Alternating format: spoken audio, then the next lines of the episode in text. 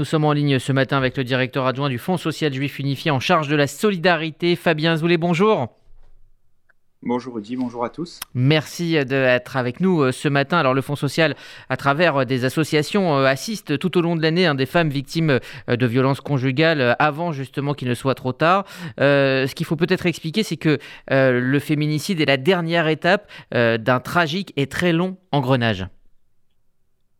Oui, alors effectivement, l'opinion publique a accès à toutes ces informations lorsqu'il s'agit d'un féminicide, c'est-à-dire une fois que malheureusement euh, la femme est assassinée par, euh, par son conjoint ou son ex-conjoint. Néanmoins, il faut bien voir que ça reste des cas qui, en proportion euh, des violences conjugales, sont rares. Et en réalité, le plus important, c'est de lutter contre les violences conjugales. Le problème de la violence conjugale n'est pas forcément la violence physique qui arrive souvent elle-même en bout de course. En réalité, c'est déjà une emprise psychologique du conjoint sur, sur son conjoint. Euh, c'est une emprise psychologique qui fait que la, personne violente se sent euh, en toute impunité. Donc elle peut euh, frapper son conjoint ou sa conjointe sans, avec un sentiment d'impunité qui fait que la, victime elle-même va se sentir finalement coupable de, des coups qu'elle reçoit. Et c'est cette emprise psychologique qu'il faut, qu'il faut prévenir, à la fois par de l'information, et aussi de la, de la formation des personnels compétents. Je pense notamment euh, aux postes de police dans lesquels les, policiers reçoivent euh, les premières plaintes euh, des personnes victimes de, de violences. Alors, la société française et l'exécutif hein, semblent avoir pris conscience de ce fléau peu à peu. Est-ce que vous constatez que la parole se libère et est-ce que les, appels à l'aide que les associations reçoivent sont plus fréquents? Alors, en tout cas, euh, il y a une étude euh, officielle qui est parue en novembre 2021 euh, sur le bilan 2020 avec une augmentation des violences conjugales de 10% par rapport à 2019. néanmoins, il faut voir cette étude comme étant un peu en creux. Est-ce que c'est une réelle augmentation des violences conjugales ou est-ce que c'est une libération de la parole?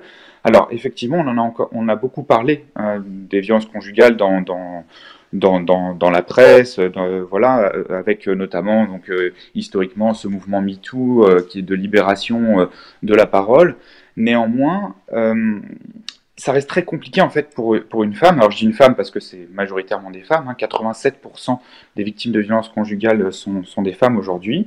Euh, mais euh, la libération de la parole reste très compliquée pour des raisons de mécanismes psychologiques dont je vous parlais, c'est-à-dire que pour pouvoir témoigner, pour pouvoir aller porter plainte, pour pouvoir s'exprimer, mais encore faut-il avoir conscience d'être victime et, non pas de se sentir euh, finalement euh, coupable ou responsable euh, de la violence qu'on subit. Et c'est ça qui est très compliqué. Donc oui, des appels, il y en a. néanmoins, on sait très bien que ce n'est que la partie émergée de l'iceberg. Mmh. Euh, comment chacun d'entre nous euh, peut intervenir pour euh, aider une femme prise dans, cet engrenage quel, rôle on peut chacun jouer quand on, voit des, signaux d'alerte? Alors, la première chose à faire déjà, c'est effectivement de pouvoir montrer à la personne qui, est, se sent, qui, est victime de quelque chose, où on sent qu'elle est victime de, violence, de lui montrer que, de lui faire sentir qu'elle n'est pas seule et surtout qu'elle n'est pas, euh, que c'est bien elle la victime, qu'elle n'est pas coupable, qu'elle n'est pas responsable de, la, de la violence qu'elle subit. Et après, euh, on n'est pas tous obligés de s'improvisionner psychologue en herbe. Euh, le plus important, c'est d'orienter en fait euh, ces personnes euh, vers les bons numéros, vers les bons contacts. Ça peut être donc la, ligne Solidarité Femmes, hein, donc 3919, c'est un numéro court. ça peut être également tout simplement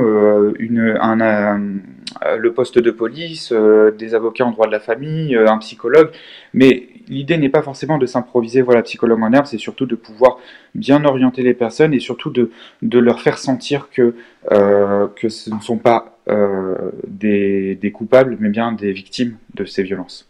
Alors une fois que l'alerte a été donnée, que, euh, ces femmes sont, allées témoigner, en tout cas demander de l'aide, c'est un, long parcours qui, un long parcours d'assistance en fait qui démarre, qui dure parfois plusieurs années.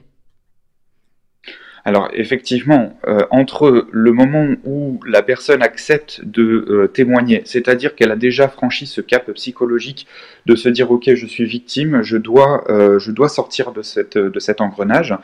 Alors il y a un parcours du combattant plus, j'ai envie de dire, juridique ou administratif qui, commence pour un pour faire reconnaître bien sûr la, violence.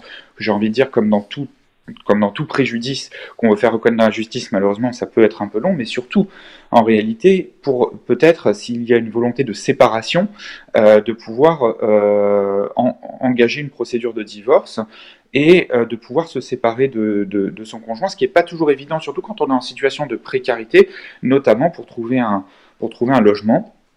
Euh, pour, euh, pour, pour, une mise à l'abri, euh, que, que, ce soit une mise à l'abri d'urgence ou que ce soit quelque chose de plus pérenne, de pouvoir quitter le domicile conjugal, parfois avec des enfants, et, euh, et dans un contexte qui, qui, qui est compliqué.